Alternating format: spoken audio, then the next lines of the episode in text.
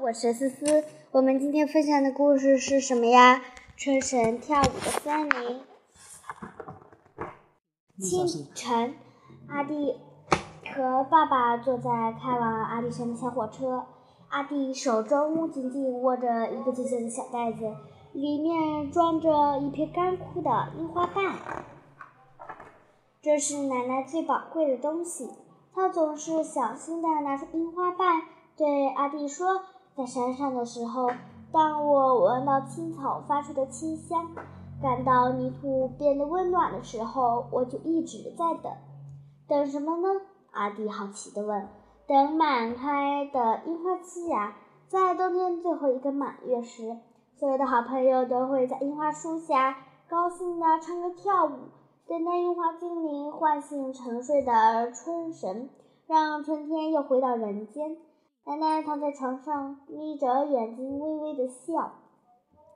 奶奶还告诉阿弟，这片樱花瓣是他山下时一群很特别的朋友送给他的礼物。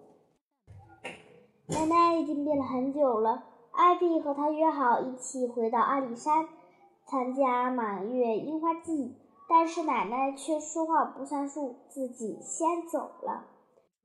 每次阿每次摸着这个小袋子，阿弟就会想起奶奶，他又生气又难过。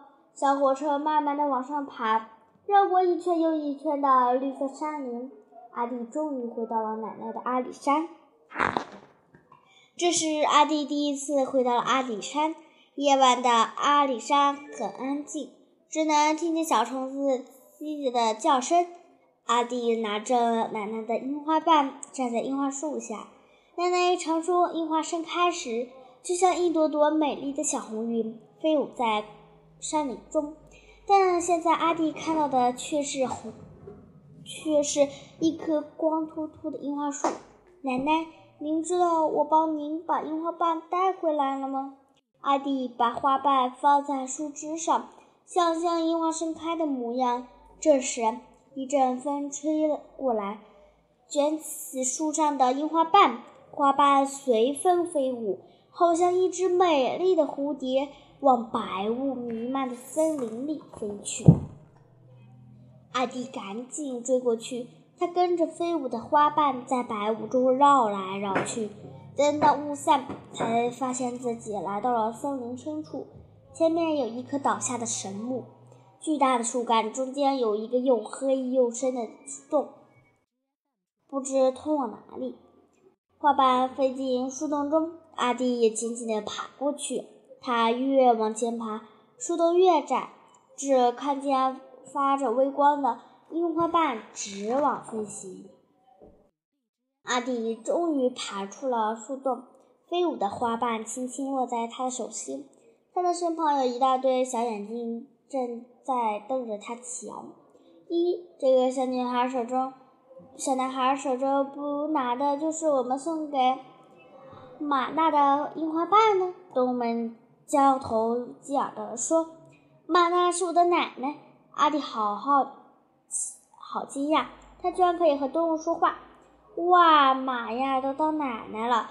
她离开山上时还只是个小女孩呢！动物们惊呼着。阿弟这才明白，原来他们就是奶奶那群很特别的朋友。你们在这儿做什么呢？阿弟好奇地问。山猪抢着说：“都已经三个月了，唤醒春水的樱花精灵还没来，满月的樱花季就取消了。如果冬天继续留在山上，大家都会冻死、饿死，真不知道该怎么办。”这时。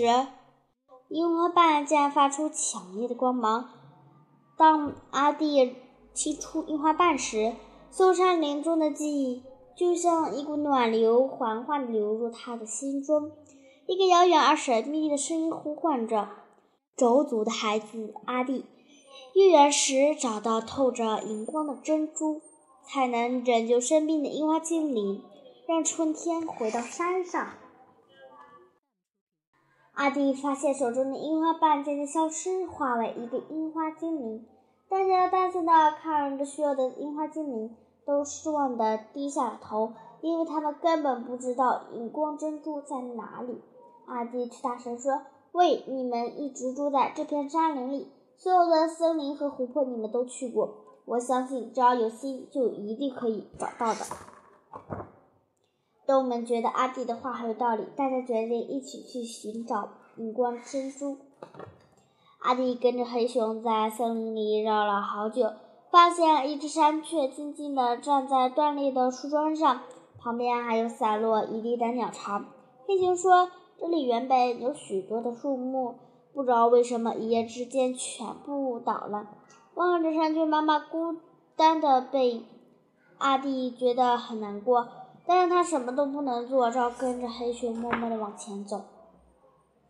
森林里的小路十分难走，阿弟老是被石石绊倒，被树枝刺伤，他痛得坐在了地上。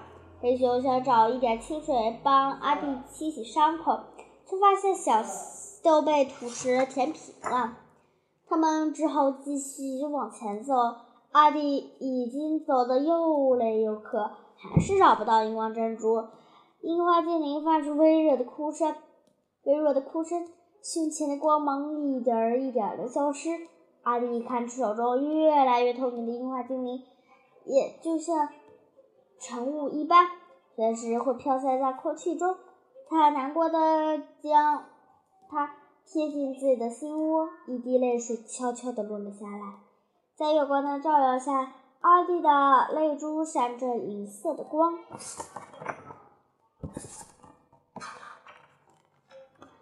阵阵的春风来了，天空飘落着一阵樱花雨，花瓣在空中飞舞翻转，缓缓落到了阿弟的手心。